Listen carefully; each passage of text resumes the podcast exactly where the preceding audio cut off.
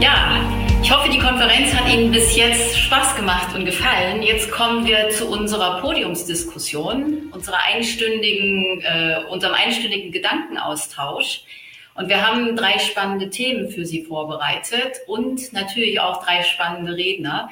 Ich freue mich heute zusammen äh, mit Mark Benz, äh, dem Director of Customs MTP von der Mercedes-Benz Group AG zu diskutieren, mit der Claudia Dorob, Vice President Direct, Indirect Tax äh, and Transfer Pricing von der Metro AG und mit Rolf Schreiber, Rolf Schreiber begrüßen wir äh, oder haben wir von der Zeit bei uns bei PwC äh, begrüßt. Ähm, Rolf Schreiber ist, war Hauptsachgebietsleiter für Außensteuerrecht in der Groß- und Konzernbetriebsprüfung in Düsseldorf. Außerdem war er, äh, hat er eine Lehrtätigkeit an der Bundesfinanzakademie gehabt und war, glaube ich, Mitglied der Bund-Länder-Arbeitsgruppe Verrechnungspreise. Also die geballte Erfahrung aus der Finanzverwaltung jetzt bei uns bei PwC. Und äh, zusammen haben wir drei spannende Themen für Sie. Vielleicht einen ganz kurzen Überblick und dann erteile ich auch gleich das Wort an meine Mitdiskutanten. Wir werden diskutieren über Routinegesellschaften und Betriebsprüfungen. Ein sehr, sehr spannendes Thema, was immer wieder äh, in Betriebsprüfungen auffällt. Dann haben wir ein weiteres Thema, das sich ganz um den Bereich Unklarheiten im Geschäftsmodell, Unsicherheiten im Geschäftsmodell, und der Abbildung dieser Unklarheiten, Unsicherheiten in einer Verrechnungspreispolitik, äh, was sich damit befasst. Und das am Beispiel von Startups. Das wird die Claudia vorstellen aus der Metro AG. Und äh, zum Schluss ein ganz spannendes Thema auch Beweisvorsorge. Ähm, da wird uns der Rolf Schreiber einiges dazu berichten. Geplant ist, dass äh, wir Ihnen ganz kurz den Fall vorstellen und dann in der Gruppe diskutieren. Wir freuen uns natürlich über Fragen, die wir hier gerne live beantworten möchten oder auch im Nachgang dann mit Ihnen diskutieren können.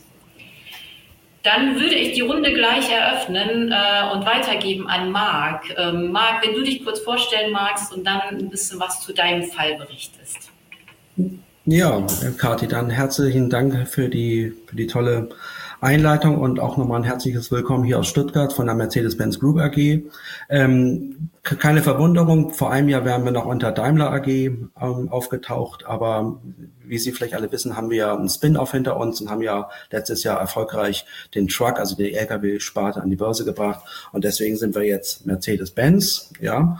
Und wir haben parallel dazu, dazu komme ich auch später noch drauf zu, unsere Strategie geändert. Wir wollen mehr Luxus werden, was natürlich auch bei meinem Vertriebsthema, was ich heute vorstellen werde, auch Implikationen haben wird. Ansonsten, wie schon gesagt, Marc Menz ist mein Name. Ich ähm, leite seit, ähm, seit 2020 leite ich den Bereich Zölle und Verrechnungspreise. Wir haben in 2020 haben wir beide Bereiche zusammen gemerged. Ähm, aus zwei haben wir eins gemacht, weil wir auch natürlich die ganze Zeit gemerkt haben, dass Zölle und Verrechnungspreise, das ist, ist wie Bruder und Schwester. Das ist der Grund, weil denken Sie an Aufsetzen von Geschäftsmodellen, denken Sie an Margin Steering. Überall sind viele Synergien, die man mit so einem integrierten Zusammenschluss wunderbar heben kann. Ja, ansonsten ähm, von der Organisation her, wir sind ähm, zwölf Leute hier in Stuttgart, hier im Headquarter, wo wir die Zoll- und die TP-Verantwortung weltweit übernehmen. Aber das klingt jetzt schlank. Ähm, insgesamt, wir werden noch von Transfer Pricing Responsibles unterstützt, ähm, die wir in den verschiedenen Divisionen und Abteilungen integriert haben und die das seit über, über 20 Jahren schon, die uns auch ähm, äh, helfen, quasi als Leuchtturm, als Stoppfunktion. Das äh, ist auch sehr erfolgreich. Wir haben natürlich in den großen Märkten wie China, USA, haben wir auch Steuerabteilungen mit Zoll und TP-Kollegen, die uns da unterstützen. Und wir arbeiten auch schon seit vielen, vielen Jahren sehr erfolgreich ähm, mit PwC zusammen hinsichtlich BEPS, der Aufsetzen einer wirklich intelligenten Verrechnungspreisdokumentation. Ja, ähm, das ist auch schon die Überleitung zu meinem Thema, zu meinem Herzensthema, ähm, und zwar ähm, aktuelle Herausforderungen bei Routinevertriebsmargen in der Betriebsprüfung. Viele von Ihnen werden jetzt sagen, oh, wo soll denn da die Challenge sein? Was ist da die Herausforderung? Aber gerade diese einfachen ähm, äh, Funktionen, die eigentlich gut auch in der Literatur und in der Rechtsprechung geklärt sind, sind immer wieder bei uns Aufgrisspunkt und Zankapfel. Bei jeder Betriebsprüfung, ähm, ich sage nicht, dass wir da jetzt Schiffbruch erleiden, aber da gibt es immer wieder Aufgriff und gerade diese Routine ähm, Vertrieb ähm, zwingt uns immer wieder dazu, ähm, in, im Rahmen von Betriebsprüfungen entweder Deals einzugehen, also Settlements zu machen mit der, mit der deutschen Finanzverwaltung insbesondere, aber auch in Maps und APAs einzusteigen. Ähm, wobei wir natürlich sagen, warum eigentlich? Weil wir haben ein, eine TP-Guideline, wir haben ein Konzept, wir haben ein funktionierendes Risk-Management, wir haben mit PwC einen Single Service Provider, der wirklich sehr profund und auch ähm, sehr solide Benchmark-Studien, die immer wieder aufgrund von Erfahrung aus Betriebsprüfungen oder anderen Aufgriffen, die immer wieder erneuert werden und ähm, ähm, quasi abgedatet werden. Und trotzdem ist diese Transaktion ähm, unsere Vertriebstransaktion eines der Hauptstreitzankäpfel in, in, in, in, in, der, in der Betriebsprüfung und bindet dann halt auch enorme Kapazitäten. Und das ist für uns natürlich unbefriedigend, weil wir sagen, wir haben Beweisvorsorge und wir haben propere Benchmark-Studien und bei den Betriebsprüfungen merken wir einen Trend, dass die Benchmark-Studien ja auch immer weniger an Akzeptanz gewinnen und das eigentlich so im, im Kopf von Betriebsprüfern so ein Pseudo-Benchmark ist.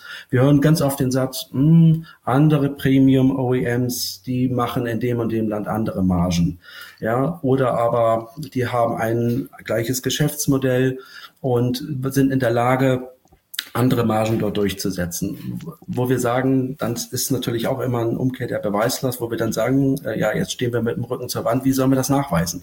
Weil das, was wir gemacht haben, gute Benchmark-Studien, klare Funktions- und Risikoprofile, ähm, Zusatzfunktionen, die bei unseren Vertriebsgesellschaften im Ausland faktisch anfallen, die müssen natürlich mitvergütet werden, weil wir sonst Trouble mit dem ausländischen gegenüberstehenden Fiskus erleiden. All das ist vorsorglich, sag ich mal, eingepreist. Und eigentlich haben wir rein formal haben wir alles getan, dass so eine Transaktion ähm, eigentlich glatt durch jede Betriebsprüfung laufen muss. Aber es ist genau das Gegenteil. Und das ist für uns natürlich besorgniserregend. Und Kati, wenn du mal zur nächsten, zum nächsten Slide gehen würdest. Ähm, da ist halt immer die Frage, wie können wir uns ähm, bei solchen aufgriffen, wie können wir uns da wehren, was können wir da machen. Ja, da ist natürlich, ähm, wenn es zu einem Aufgriff kommt, bietet sich da natürlich das Map an. Aber Map ist kein Allheilmittel. Maps, ähm, Fälle müssen Map-tauglich sein. Gerade in den südostasiatischen Ländern merken wir, dass Maps gar nicht gehen, weil das DBA ähm, das nicht vorsieht oder nur unbefriedigend vorsieht, weil es da keine keine Schiedsklausel gibt. Oder aber ähm, ähm, es gibt, es wird gar kein Map angeboten. Wenn wir denn ein Map gehen, ist es klar, das wissen, wissen wir alle, es ist sehr arbeitsintensiv und nach dem Map ist vor dem Map, weil im Anschluss muss man eigentlich zwangsläufig ein APA dann anleiern und das auch wieder betreuen, damit man Planungssicherheit hat, weil Map ist ja immer nur für die Vergangenheit. Ansonsten ähm, die Verhandlungslösung, ja, die ist schnell, die kostet aber im Zweifelfall Geld und sie ist natürlich immer nur eine Momentaufnahme. So gesehen ist das auch kein Allheilmittel, weil wir damit natürlich ähm, auch die Zukunft nicht abgesichert haben. Auch da stellt sich die Frage, wie gehen wir da um? Machen wir gar nichts, laufen wir Gefahr, dass wir natürlich in der nächsten Betriebsprüfung wieder einen, einen ähnlichen Aufgriff ähm, erleiden. Natürlich ähm, APAs damit kann man zukünftig natürlich unsere Vertriebstransaktionen ähm, absichern. Aber auch dieses Tool hat natürlich, wie Sie wahrscheinlich alle wissen, auch seine Grenzen. Ähm, APA ist nicht gleich APA. Das muss natürlich erstmal im Doppelbesteuerungsabkommen muss das erstmal hinterlegt sein. Dann muss natürlich auch ein, in, in den Ländern ein entsprechender Apparat vorgehalten werden. Ich denke da insbesondere an Indien. Ähm, dort gibt es formalrechtlich, kann man ein bilaterales APA abschließen, aber faktisch ist das so, dass der indische Fiskus gar nicht die Ressourcen hat und die und die Kapazitäten, um ähm, APAs abzuschließen. So gesehen ist das teilweise auch ähm, ein Papiertiger, der ins Leere läuft. Und proaktives Management wie Joint Audits hat natürlich auch bekanntermaßen ähm, seine Grenzen. All das, also auch, dass ein nur begrenzt verfügbarer formalrechtlicher Verteidigungsapparat zur Verfügung steht und Hinblick, im Hinblick auf kommende Herausforderungen. Ich denke da an ähm, Pillar 1. Was wird uns Amount A, was wird uns das bringen? Wie wird wie werden die Finanzverwaltung und die OECD, wie werden sie Routine-Distributoren, wie werden sie deklarieren, wie werden sie die einordnen? Da ist halt auch die Frage, werden unsere ähm, lokalen ähm, Vertriebsgesellschaften, werden die unter dieses Cluster fallen? Fragezeichen. Und natürlich auch, ähm, sag ich mal, ähm, Veränderung im eigenen Geschäftsmodell. Stichwort ist ähm, Vertrieb der Zukunft, also Digitalisierung von Geschäftsprozessen, respektive Änderungen in der, in der Strategie hin zu mehr Luxus. Das alles hat ja Auswirkungen davor, wie unsere Vertriebsgesellschaften zukünftig auch funktional und risikomäßig aus, ausgestattet sein werden. Das muss natürlich auch alles in zukünftigen Betriebsprüfungen und Benchmark-Studien ähm, beleuchtet werden. Das ist ganz klar. Und das macht uns Sorge. Wir wollen das ja. Wir werden, wir werden die Mittel, die wir haben, ähm, werden wir alle nutzen. Aber wir sehen natürlich auch zunehmend, ähm, dass, ein, dass, dass ein gewisses Willkürmoment dort auch vorherrscht und dass halt auch Benchmark-Studien als in unserer Sicht Hauptverteidigungstool immer weniger an Wert gewinnen. Und daher meine Frage, und das ist eigentlich so das, das Entree für meine Diskussion, gibt es ähnliche Erfahrungen und vielleicht gibt es sogar auch Tipps, wie man mit dieser Herausforderung umgehen kann. Ja, danke dir, Marc. Ähm, vielleicht bevor wir in die Diskussion gehen mit allen Teilnehmern, äh, noch eine Frage aus dem Publikum. Wie schaut denn das aus mit FG oder BFH-Verfahren? Seid ihr da geneigt, diese zu führen eher oder setzt ihr eher auf Verhandlungslösungen? Und wenn ja, warum macht ihr das so? Ja, also Finanzgerichtsverfahren sind wir nicht sonderlich aktiv. Ja, wir suchen im Grunde genommen immer die, am besten die, die gesamthafte Lösung, sprich die bilaterale Lösung. Ja, das ist der Grund, warum wir das eigentlich scheuen. Und deswegen ist eigentlich unser favorisiertes Tool ist natürlich Vergangenheit heilen Map und im Anschluss APA. Und am besten ist natürlich ein APA gleich abschließen, was nicht vorbelastet ist, weil dann haben wir eine bilaterale Lösung, die uns gesamthaft für die gesamte Transaktion end-to-end -End die Planungssicherheit gibt. By the way, Finanzgerichtsverfahren fallen halt auch nicht vom Himmel und sind auch sehr langwierig. Ja, dann kann man das Zeitinvest auch gleich ins Größere investieren.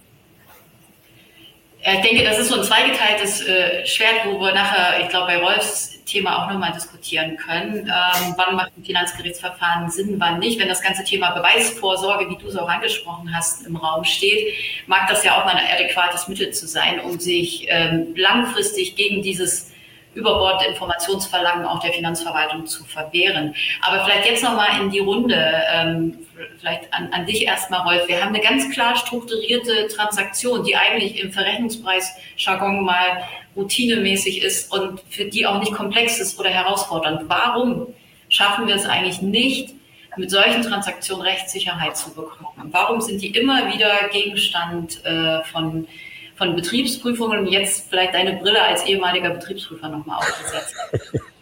Ja, ich kann durchaus beide Brillen äh, oder beide Brillengläser, eine die linke als Betriebsprüfer, die rechte als, äh, als Berater jetzt bei PwC aufsetzen. Das Bild ist eigentlich, da muss ich sagen, vielleicht erstaunlicherweise genau das gleiche. Ich beklage das also seit vielen, vielen Jahren, dass wir zwar mit, mit einem Regelungswerk überschüttet werden, sowohl von der OECD, wenn ich dran denke, wir haben jetzt mittlerweile roundabout 700 Seiten OECD-Guidelines. Äh, wir haben jede Menge Vorgaben von der EU. Wir haben äh, jede Menge BMF-Schreiben, einige Urteile auch, EuGH-Urteile. Ich habe das ja alles mal in so eine Textsammlung zusammengefasst, die mittlerweile äh, weit über 2000 Seiten Umfang hat, also nur Texte sammelt, da ist kein einziges Wort der Kommentierung drin. Und wenn man zu einem Problemkreis 2000 Seiten schreiben kann, dann ist das schon ein deutliches Ausrufezeichen, wie es um die Rechtssicherheit und Klarheit äh, bestellt ist. Ähm, Woran liegt's? Also die, die Analyse von, von Kollegen, äh, von, von der Mercedes-Benz Group, die teile ich uneingeschränkt. Ähm, dass wir also ein, auf der einen Seite mit einem zunehmend größeren Regelungswerk zu tun haben, auf der, und immer höheren Compliance-Anforderungen. Ich habe ja heute Morgen dazu auch einiges vorgetragen, dass sich also der, die Dokumentationspflichten äh, ständig weiter verschärfen, erweitern. Erst haben wir nur das Local-File gemacht, jetzt machen wir mittlerweile Master-File, dann ist das Country-by-Country-Reporting dazu gekommen. Und wer, wer jetzt denkt, jetzt haben wir doch wirklich alles offengelegt, jetzt muss doch Rechtssicherheit und Klarheit sein, wird erleben, dass trotz immens gestiegener Compliance-Anforderungen äh, auf der anderen Seite dem kein gleichwertiger Zuwachs an Rechtssicherheit gegenübersteht, sondern Ich würde persönlich vielleicht sogar etwas schwachsinnig sagen, genau das Gegenteil. Das liegt vielleicht auch daran, es gibt ja diesen alten Spruch, wer viel schreibt, macht sich angreifbar. Und ich glaube, das ist auch hier, je mehr das Unternehmen dokumentiert und sich öffnet und äh, äh seine Verhältnisse darlegt, desto mehr ist natürlich auch äh, Angriffsfläche geboten oder Gelegenheit für den Betriebshofer, da nochmal rückzufragen, ob das denn wirklich auch so okay ist und ob das fremdüblich ist und so weiter ähm, und so weiter. Das ist also das eine, je mehr man offenlegt, desto angreifbarer macht man sich. Das ist das eine, also diese zunehmende Transparenz. Dann haben wir natürlich äh, mit zwei Problemen zu tun, aus äh, denen jetzt auch viele, viele Praxisprobleme resultieren. Wir operieren ja immer äh, schon nach dem Gesetz mit, äh, mit der Vokabel der Fremdüblichkeit und der Fremdvergleichbarkeit. So, alleine, wenn man sich diese beiden Begriffe mal ähm, vor Augen hält und zerpflückt, da steckt auf der einen Seite immer der Wortbestandteil fremd drin. Was fremd ist, das ist gesetzlich definiert, da streitet man sich in aller Regel jetzt nicht drüber. Aber der andere Wortbestandteil, der hat es natürlich in sich, nämlich die Frage, was ist üblich? Und was ist vergleichbar? Und da kommen wir natürlich, da stecken wir seit, seit 20 Jahren in diesen Diskussionen raus und ich sehe auch kaum eine Möglichkeit, wie wir da rauskommen können. Ich nenne jetzt einfach mal so ein paar Beispiele. Ähm, ist ein VW Passat, also ein Mittelklassewagen, mit der Mercedes C-Klasse vergleichbar. Da kann man sich Stunden, Tage, Wochen lang drüber streiten.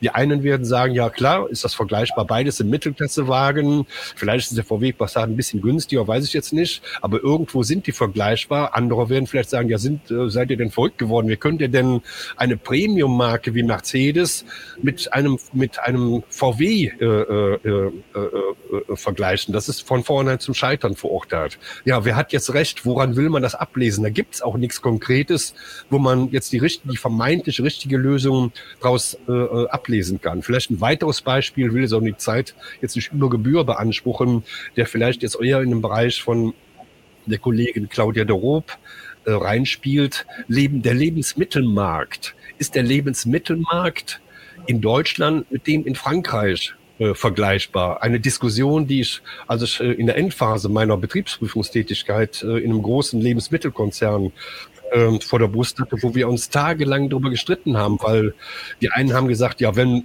wenn selbst der deutsche Markt mit dem französischen Markt nicht mehr vergleichbar sein soll, welche Märkte sollen denn dann überhaupt noch vergleichbar sein, weil wir haben die gleiche Einwohnerzahl, ein halbwegs vergleichbares Einkommen und so weiter und so weiter. Und andere haben gesagt, nee, nee, das ist ganz was anderes. Der Franzose ist äh, viel mehr dazu bereit, einen viel höheren Teil seines Einkommens für gute Nahrungsmittel auszugeben, als der Deutsche, der halt eben typischerweise eher in zum, zum Aldi Lidl hingeht, also eher die, die unterpreisigen Dinge kauft, äh, obwohl das Einkommen vergleichbar ist. Und stellt sich schon die Frage, haben wir es mit vergleichbaren Märkten zu tun.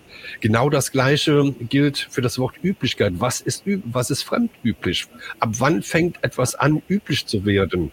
Ich hatte letzte Woche, vielleicht als letzte Anekdote, ähm, einen Vortrag in Köln bei einem Verband und da war auch ein maßgeblicher Richter des ersten BFA dabei, der einen Vortrag zur Konzernfinanzierung gehalten hat. Und da ging es um das Thema, Dauerthema unbesicherte Darlehen und hier der dafür maßgebliche Zinssatz.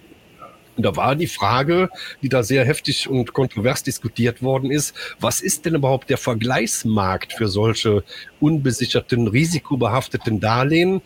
Äh, muss man da auf Bankendarlehen gehen oder kann man da auch den risikobereiten Hochrisikofinanzierer als Vergleichsmaßstab heranziehen? Äh, und da hat äh, der Richter gesagt, na ja, ein einzelner Hochrisikofinanzierer, der bereit ist, große Risiken einzugehen, das ist, bildet noch nicht das Übliche ab. Da muss etwas mehr dazu kommen. Also dann gefragt worden ist, ja, wie viel mehr muss denn dazu kommen? Dann war wieder großes Schweigen im Wald.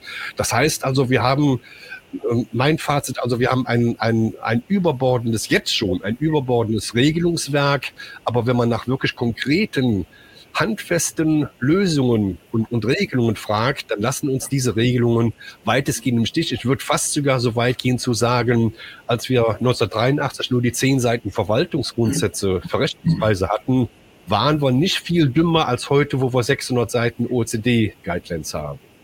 Oh, das ist, ist natürlich ein starkes Statement. Ja. Rolf, genau. Vielleicht nochmal ganz kurz, Claudia, äh, bei euch, ist das ein Thema? Habt ihr die Themen auch, wie, wie Marc sie geschrieben hat?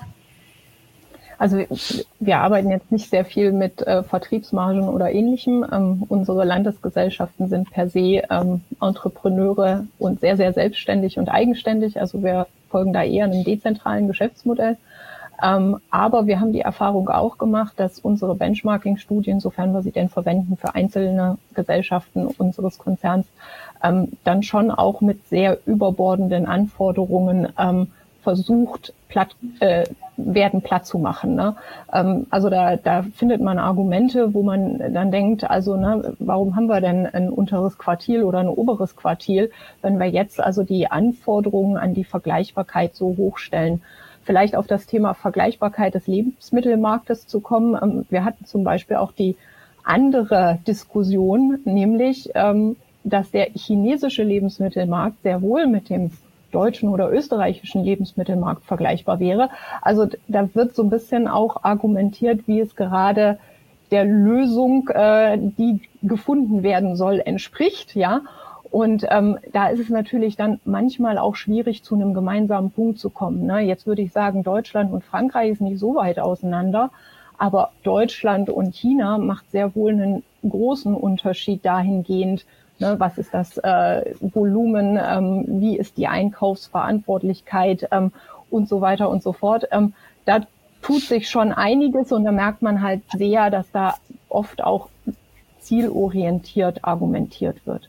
Ähm, vielleicht ein weiteres Thema, was uns auch sehr stark beschäftigt, ist tatsächlich das Thema Rechtssicherheit und Verfahrenslänge.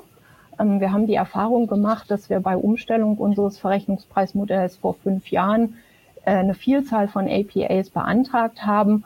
Dann kam zwischenzeitlich die Betriebsprüfung, während die APAs immer noch gelaufen sind. Und jetzt mittlerweile befinden wir uns dann in MAP-Verfahren, obwohl wir ja eigentlich vorher die Rechtssicherheit schon schaffen wollten.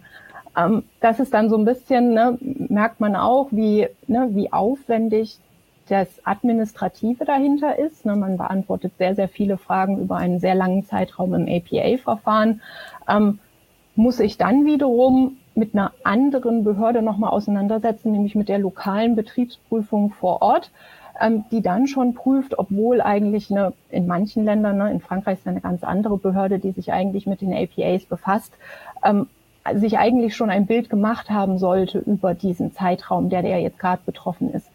Ähm, und dann passiert es ähm, teilweise sogar, dass ne, APA-Verfahren dann gecancelt werden, man sich im APA-Verfahren nicht einig wird, weil man da eine Betriebsprüfungsfeststellung ne, auf dem Tisch liegen hat und man dann wiederum in ein neues Verfahren mit einer neuen Verfahrensdauer gehen muss, bis man dann letztendlich in Europa überhaupt mal ein Schiedsverfahren anstreben kann. Und ähm, da finden wir es persönlich auch recht schwierig zu sagen, wo kommen wir denn mal an den Punkt, dass wir Rechtssicherheit über unsere Systematik erlangen mit allen Folgewirkungen, die sich daraus ergeben. Ähm, sehr unzufriedenstellend, insbesondere auch das Thema, dass natürlich, ne, wenn man sich in einem APA-Verfahren schon fünf Jahre befunden hat, dass solche Zeiträume dann nicht angerechnet werden auf den Zeitraum, bis man letztendlich in ein, in ein Schiedsverfahren kommen kann, ähm, das ist doch durchaus sehr unbefriedigend. Jetzt haben wir hier noch eine Frage aus dem Publikum, äh, bei der ich zumindest jetzt einen sehr emotionalen Vortrag halten würde. Äh, Herr Paul, Sie haben gefragt, äh, ob es vielleicht nicht an den Dokus liegt, dass es so viele Streitpunkte gibt, dass die zu oberflächlich sind oder nicht individualisiert genug. Seien Sie mir nicht böse, wenn wir das Thema hinten anstellen, anstellen, weil wenn wir das jetzt ansprechen, ich glaube, dann führen wir die, nächste, äh, die nächsten 40 Minuten nur eine Diskussion darüber, wie eine Dokumentation aussehen sollte. Aber wenn wir zum Schluss Zeit haben, würde ich das Thema gerne nochmal mit aufgreifen.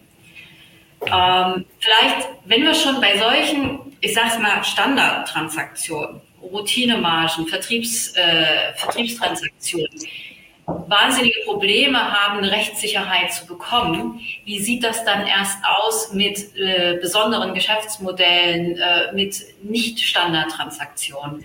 Und das ist, glaube ich, was, Claudia, was du uns jetzt nochmal vorstellen wirst. Es geht um Start-ups und wie schaffen wir es, sowas in einer sauberen Verrechnungspreis, äh, äh in einem sauberen Verrechnungspreismodell abzubilden? Genau. Ähm, vielen Dank ähm, auch schon für das erste sehr anspruchsvolle Thema und ähm, auch die Vorstellung und die Möglichkeit, heute hier vortragen zu dürfen. Ähm, vielleicht sage ich noch kurz was zu mir. Wie sind wir auch aufgestellt? Ähm, also ich bin als Vice President Transfer Pricing bei der Metro AG seit 2016 verantwortlich für die globale Steuerung der Verrechnungspreise. Ähm, wir haben grundsätzlich eine dezentrale Verantwortungsstruktur. Ich habe das schon gesagt, ähm, unsere lokalen Landesgesellschaften operieren ähm, sehr eigenständig und aus diesem Grund ähm, werden natürlich auch die Verantwortlichkeiten für steuerliche Themen ähm, in den jeweiligen Landesgesellschaften behandelt. Ähm, allerdings ähm, haben wir ein Team von vier Leuten hier in Düsseldorf im Headquarter, ähm, das sich eben dann mit den strategischen Transaktionen beschäftigt. Also Transaktionen, die im Wesentlichen mehrere unserer Landesgesellschaften oder eben aus dem Headquarter in die Landesgesellschaften oder eben, wie gleich beschrieben, ähm, Transaktionen, die sich aus diesem Start-up heraus ergeben, zu verschiedenen Landesgesellschaften verantworten. Ähm, zusätzlich werden wir unterstützt durch ein äh, Team im Shared Service Center in Polen, ähm, das uns unterstützt bei der modularen Gestaltung von ähm, TP-Dokumentationen, also insbesondere einen modularen Ansatz der, ähm, der Local Files für die jeweiligen Landesgesellschaften. Die werden dort erstellt für die strategischen Transaktionen, die eben überall gleich sind. Ähm, und die sind auch verantwortlich dafür, dass wir unser globales Modell ähm, und die Abrechnungen entsprechend ähm, abgerechnet, berechnet und auch umgesetzt und gebucht bekommen. Von daher ähm, ist, ist der Aufsatz vielleicht ein bisschen anders als ähm, bei Mercedes-Benz, weil wir sagen, zwar grundsätzlich lokale Verantwortung, aber relativ umfangreicher Support, wenn es um strategische Transaktionen ähm, innerhalb des Konzerns geht. Ähm, ja, wie ist der Sachverhalt? Also ähm, die Metro ist ja äh, tätig im äh, Großhandelsgeschäft ähm, mit der Belieferung, aber auch äh, Cash und Carry, also Großabhol, Großhandel, ähm, allerdings mit Fokus auf die Hotels, Restaurants und Caterer. Ähm, unsere bisherige Struktur oder also so das Grundsatzmodell ist, ähm, dass eben die operative Gesellschaft ähm, sehr eigenständig agiert. Die beliefert unsere Kunden, Restaurants etc. Oder die Kunden holen eben in unseren Geschäften ähm, die Waren entsprechend ab. Das Headquarter ist kein eigenständiges nur Holding Headquarter, sondern wir bringen auch eine Vielzahl von Dienstleistungen, die in operativer Hinsicht das Geschäft unterstützen sollen. Zusätzlich haben wir IT-Services und ähm, noch eine Markenverrechnung implementiert, da ja unsere ähm, ja, Landesgesellschaften alle unter dem blau-gelben Logo Metro operieren. Ähm, was macht unser Startup hier? Und das gibt's jetzt schon eine Weile und die können natürlich sehr viel rumprobieren, aber die haben in ihren Fokus auch unsere Kundengruppe gestellt. Ähm, das heißt, die Kundengruppe vor allen Dingen der Restaurants und versucht diese Kundengruppe mit digitalen Tools zu unterstützen. Also sei es ne, ein, ein Webauftritt, eine Möglichkeit der Online-Reservierung zu schaffen beispielsweise, sei es aber auch ähm, online äh, ja, Online-Bestellungen durchzuführen. Zusätzlich werden wir in Zukunft auch noch anbieten ähm, sogenannte ähm, POS-Systeme, also Point of Sales, ähm, Kassensysteme für die Restaurants. Da kann man sich jetzt natürlich fragen, ja, was ist denn das Problem? Sind ja fremde Dritte. Ähm, Preis ist der Preis, alles gut. Ne? Ähm, so einfach ist es leider nicht, denn weil es, es gibt verschiedenstartige Verflechtungen mit unserem grundlegenden Modell, die wir eben auch abbilden müssen. Da denken wir zum einen daran, ne, dass wir natürlich Wechselwirkungen haben in Bezug auf Kundenstamm, Kundendaten. Ja, also das Startup wendet sich natürlich an den Kundenkreis unserer lokalen operativen Gesellschaften. Jetzt sitzt das Startup in Deutschland, kann man überlegen, ne, wie kommt man daran oder warum dürfen die die Kunden eigentlich ansprechen? Wir haben da unterschiedliche Geschäftsmodelle. Ne? Einmal darf das Startup eigene Kunden ansprechen über ihren Webauftritt. Ähm, die anderen Kunden werden aber von der Salesforce der jeweiligen Operating Company angesprochen. Also auch da muss man dann wieder über Vertriebsthemen nachdenken und wie gestaltet sich dann eben die äh, Vergütung für den Vertrieb. Ähm, den die operative Gesellschaft letztendlich für das Startup durchführt. Gleichzeitig ne, gehen die Daten aber in beide Richtungen. Ne? Also wenn der Kunde dann einmal ein Kunde des Startups ist, dann erhält das Startup auch verschiedene Kundendaten, die wiederum die operative Gesellschaft sehr gerne nutzen würde, um eben insoweit ähm, noch stärker Umsatz zu machen. Beispielsweise, wenn wir in einem Kassensystem agieren, dann weiß unser Startup ja im Grunde, ähm, ne, was wird verkauft in dem Restaurant, was bräuchte man dazu. Ähm, bräuchte der vielleicht, keine Ahnung, noch mehr Mehl jeden Monat oder ähnliches. Und dann könnte die operative Gesellschaft ähm, zum Kunden gehen und sagen, ja, ich mache ein Sonderangebot, ne, möchtest du nicht bei uns Mehl zum Vorzugspreis von XY kaufen? Ähm, zusätzlich sehen wir auch positive Effekte aus dem zusätzlichen Auftritt der Startups ähm, und der Digitalisierung unserer Kunden im Sinne einer Kundenbindung. Also es ist schon so, was aber eben auch schwierig nachzuweisen ist, dass die Kunden dann eigentlich öfter zu uns kommen und auch gegebenenfalls ähm, mehr bei uns einkaufen. Ähm, die Frage da ist eben, gibt es tatsächlich diese Korrelation? Müsste man die nachweisen? Ist das eine Transaktion, die man tatsächlich bepreisen muss? Ähm, unser aktueller Ansatz ist eigentlich, dass wir versuchen, eigentlich jede Transaktion, die sich konzernintern darstellt, einzeln zu bepreisen.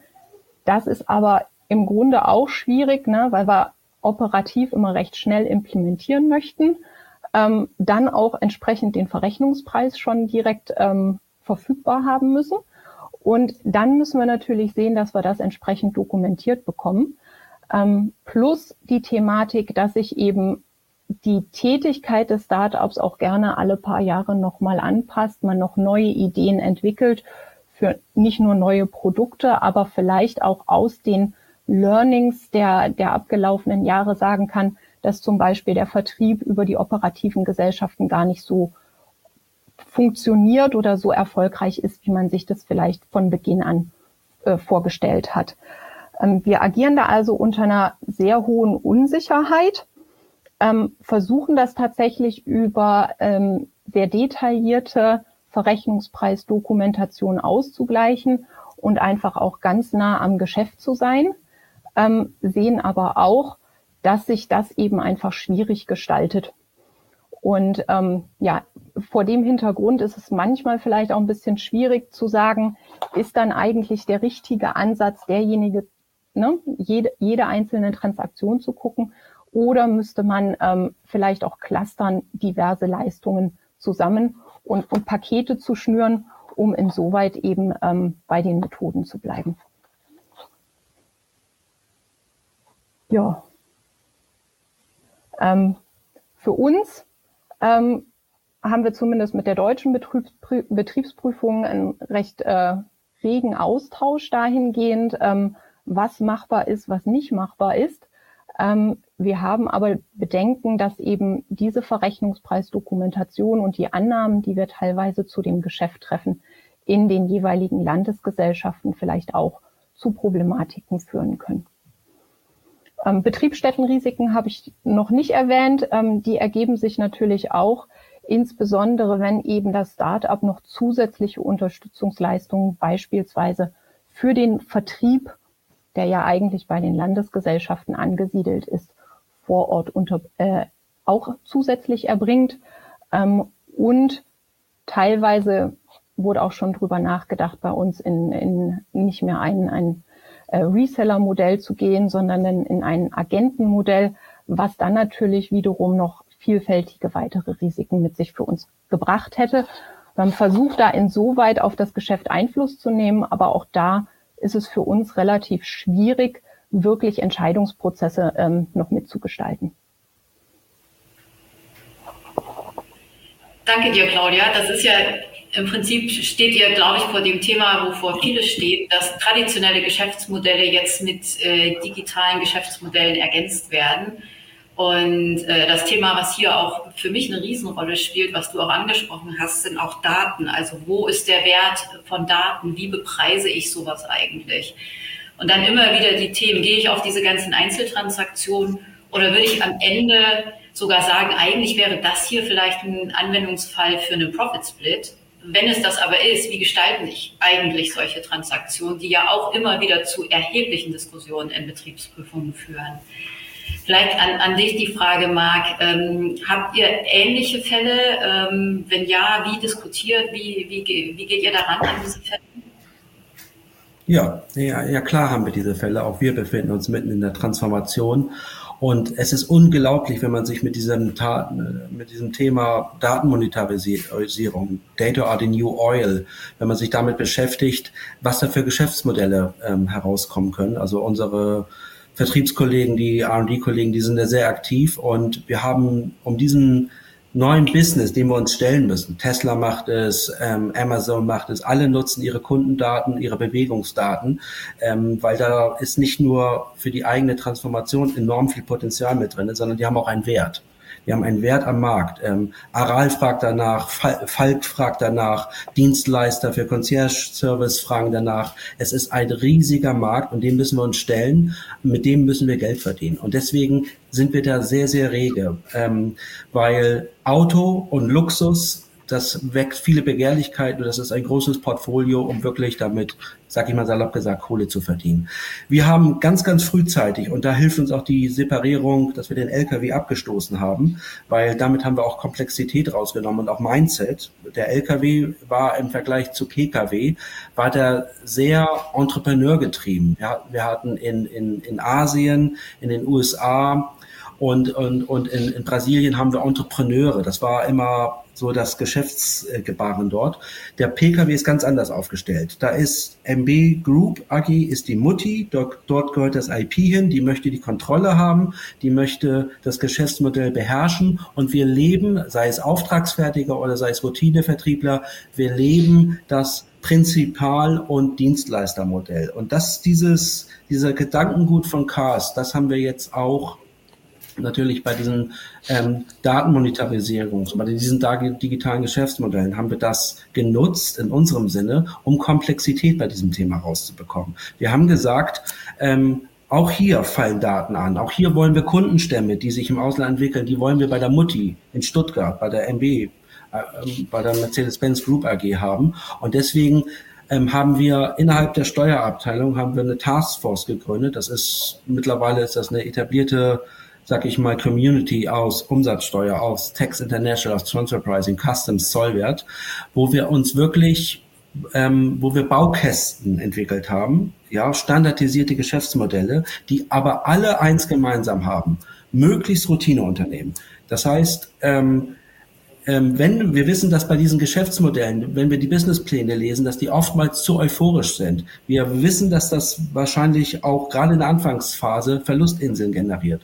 Und da ist die Etablierung von Routinegeschäftsmodellen. Also du bist ein Dienstleister im Ausland, du kriegst dein Routineauskommen und wenn das Geschäftsmodell in die Hose geht, wird die Mutti in Stuttgart das glatt ziehen. Wir können uns damit quasi wie so eine Cross-Border-Organschaft dann auch die Verluste rüberschaufeln. Das machen wir und das ist auch etwas, was wir vehement ähm, forcieren, weil es einfach Vorteile auf der Hand hat. Die IP-Frage ist geklärt, weil die ist immer bei der Mutti.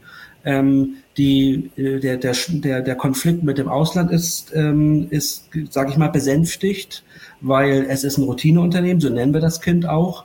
Ähm, Betriebsstätten werden damit meistens auch erfolgreich, ähm, ähm, ähm, sag ich mal, ähm, um, umschifft. Und ähm, Übergewinne gehen zu uns, respektive Verluste können wir für uns nutzen. Das sind die, die Vorteile, die wir für uns erkannt haben.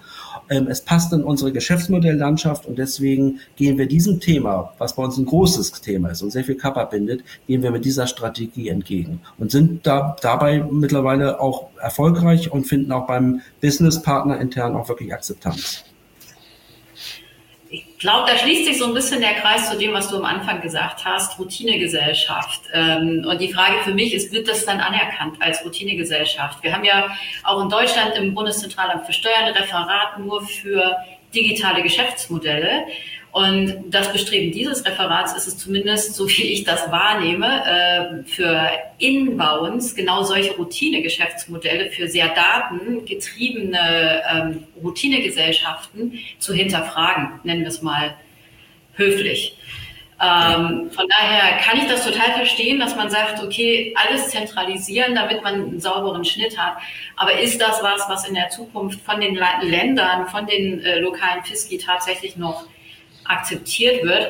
Und da würde ich noch mal kurz an dich weiterleiten, Rolf, auch mit der Frage, woran ist denn in Zukunft auch der Wert geknüpft? Ne? Also bisher die, die, die, die eher standardmäßigen äh, Diskussionen, die wir haben, es sind People, es sind Functions äh, und so weiter. Aber hier diskutieren wir ja schon mal mehr über das Asset-Daten zum Beispiel oder Bereitstellung von Kapazitäten, Übertragungskapazitäten etc.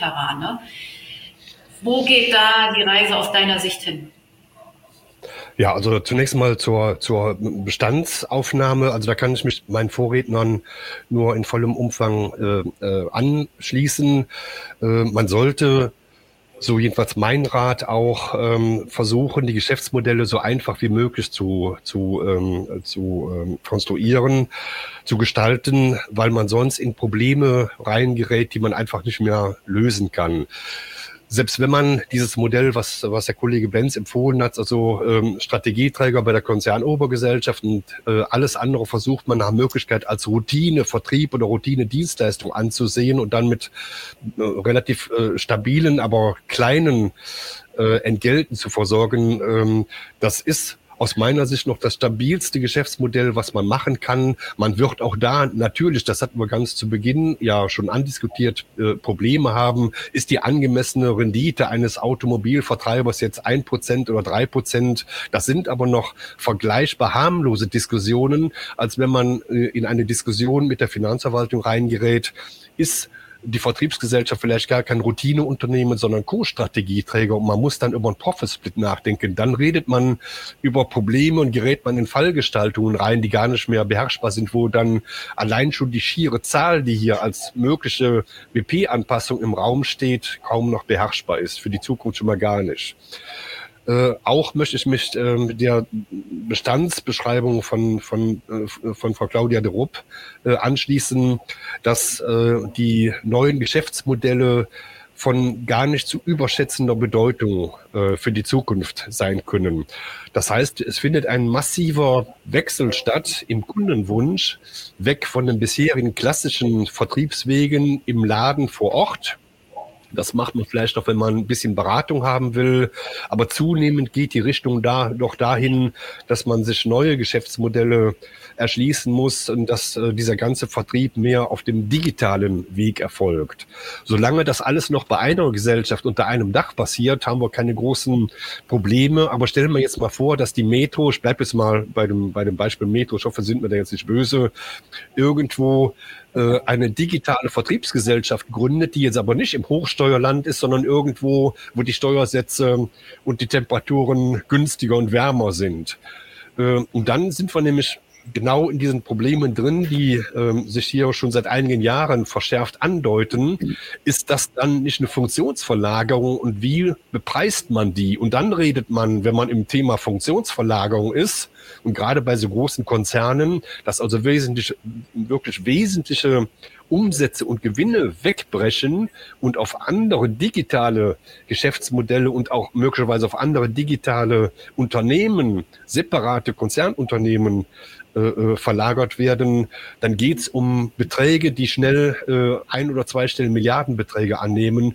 Und ähm, das sind dann Risiken, äh, die kaum noch beherrschbar sind, weil man dann ja auch gucken muss, wenn eine Funktionsverlagerung tatsächlich vorliegt, wie sieht der aufnehmende Staat das, äh, aktiviert der entsprechende Wirtschaftsgüter, darf man die abschreiben oder sagt er, ihr könnt hier verlagern, was ihr wollt, das ist alles geschäftswert, äh, könnt ihr sowieso steuerlich dann nicht nutzen. Dann hat man nämlich de facto eine riesengroße äh, Doppelbesteuerung.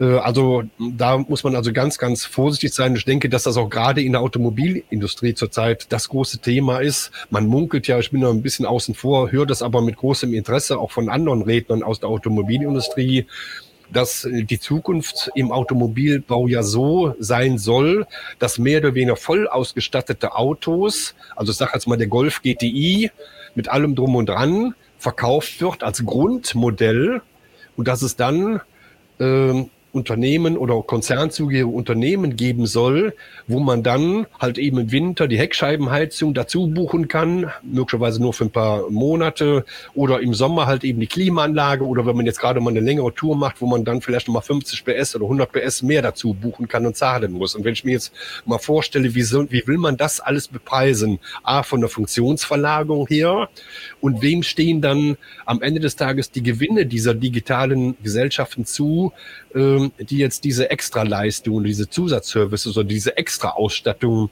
verkaufen. Führt das dann dazu, dass die Hauptgesellschaft, die den voll ausgestatteten Golf GTI verkauft zu einem kleinen Preis, dass die dann immer in Verlusten rumschwimmt und die Gewinne dann nur noch bei diesen Digitalgesellschaften anfallen.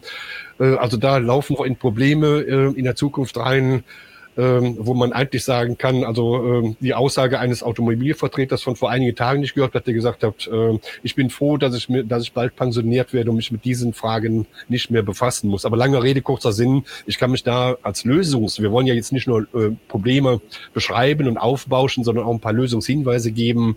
Die Lösung kann nur die sein, dass man äh, versucht, das Geschäftsmodell möglichst einfach zu strukturieren und vielleicht auch, äh, ich weiß nicht, ob wir da noch Zeit drauf haben, darauf zu sprechen, ja, Benz hat schon kurz angedeutet auf seiner Folie, dass man vielleicht auch mal über in, in großen Fällen, gerade wenn es um das Thema Funktionsverlagen geht, kann ich nur sagen, überlegt bitte mal, äh, liebe Kollegen in, in den Unternehmen und Beratern, ob man hier nicht freiwillig von sich aus proaktiv eine Joint Audit beantragt, weil es bisher gibt es noch genug Kapazitäten dafür, es soll auch politisch forciert werden.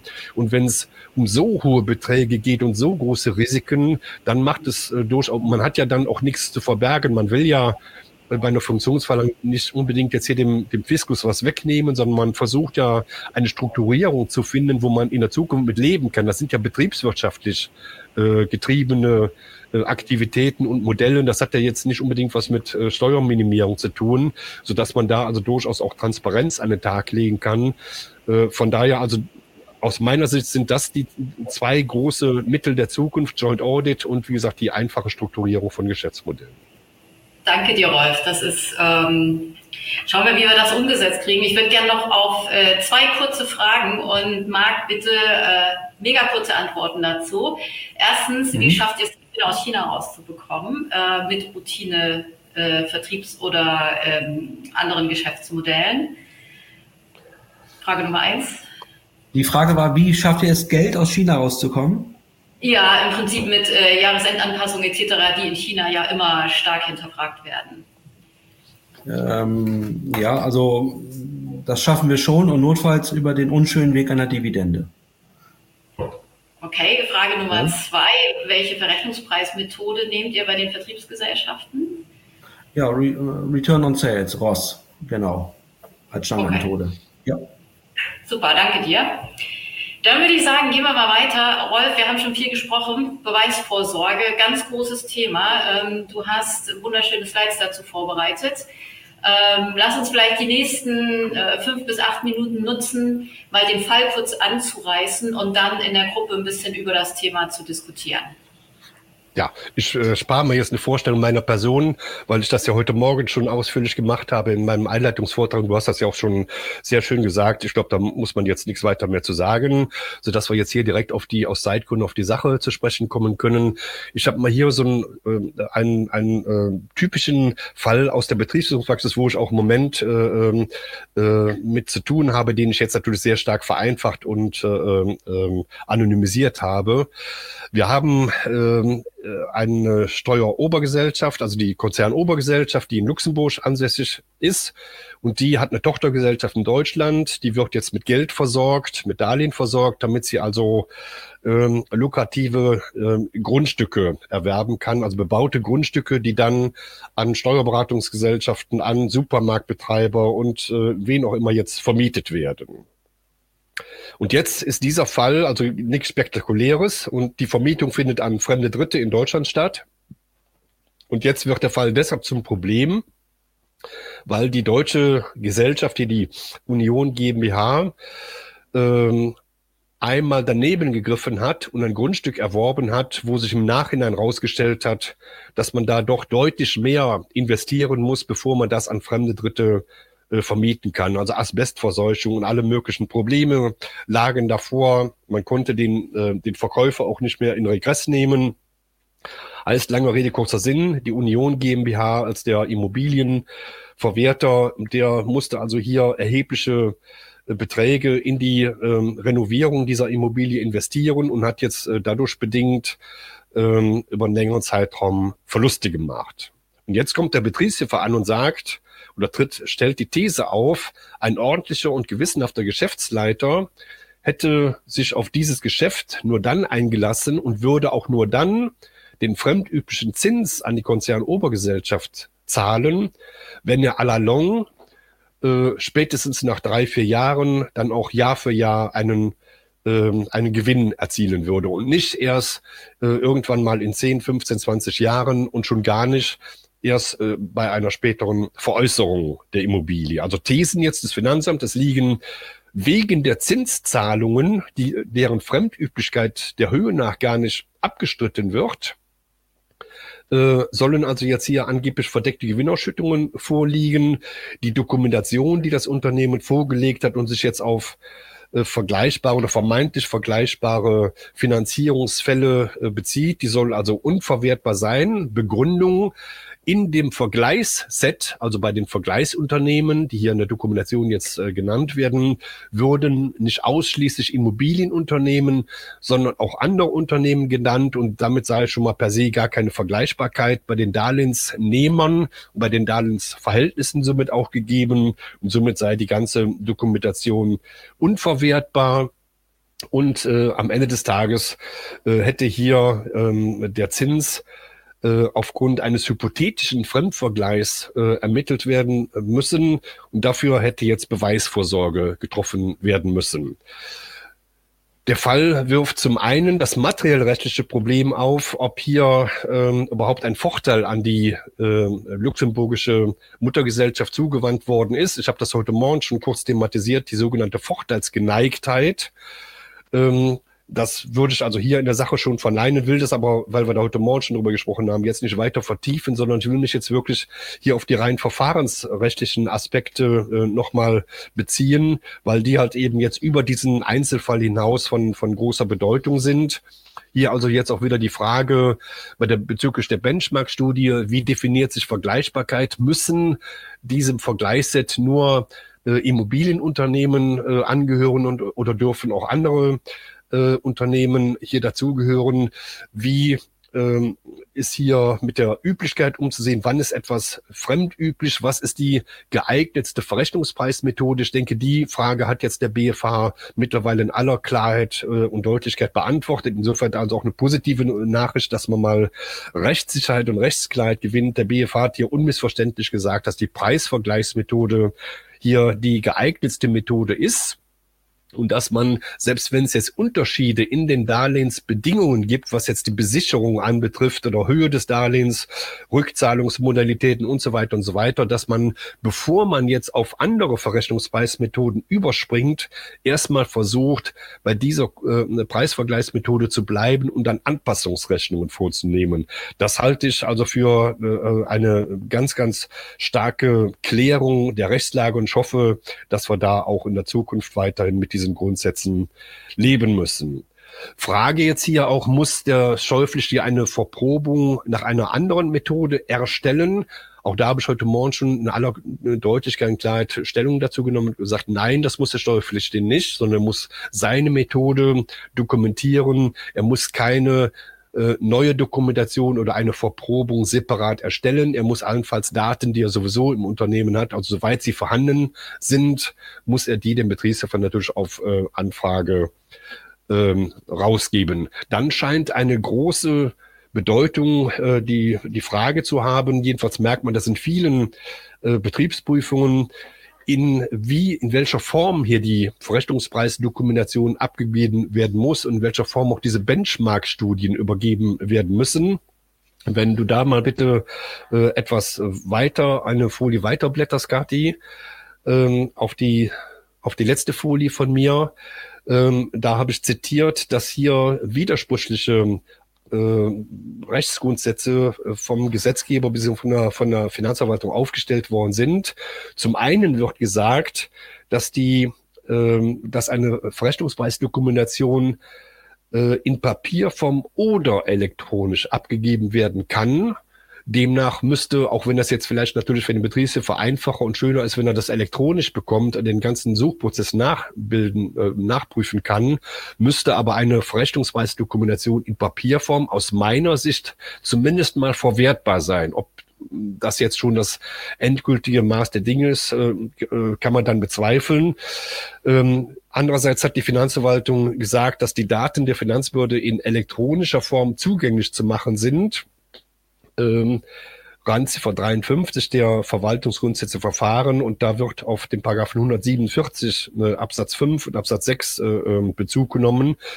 So auch in anderer Stelle der Gewinnabgrenzungsaufzeichnungsverordnung, sodass ich also hier zum Schluss kommen würde, ähm, eine Verrechnungspreisdokumentation in Papierform reicht für die Verwertbarkeit aus, wenn denn der Betriebshof zumindest mal den ganzen Auswahlprozess und alles nachvollziehen kann und in die Lage versetzt wird, selber äh, Überprüfungen vorzunehmen.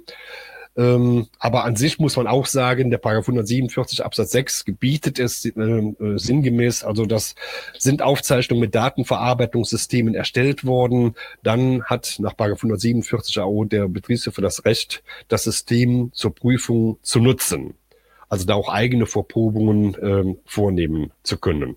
Ich denke, die anderen Fragen, Benchmark-Studien, Vergleichbarkeit und so weiter und so weiter, das haben wir eben schon thematisiert und damit will ich dann äh, an der Stelle erstmal einen Punkt setzen.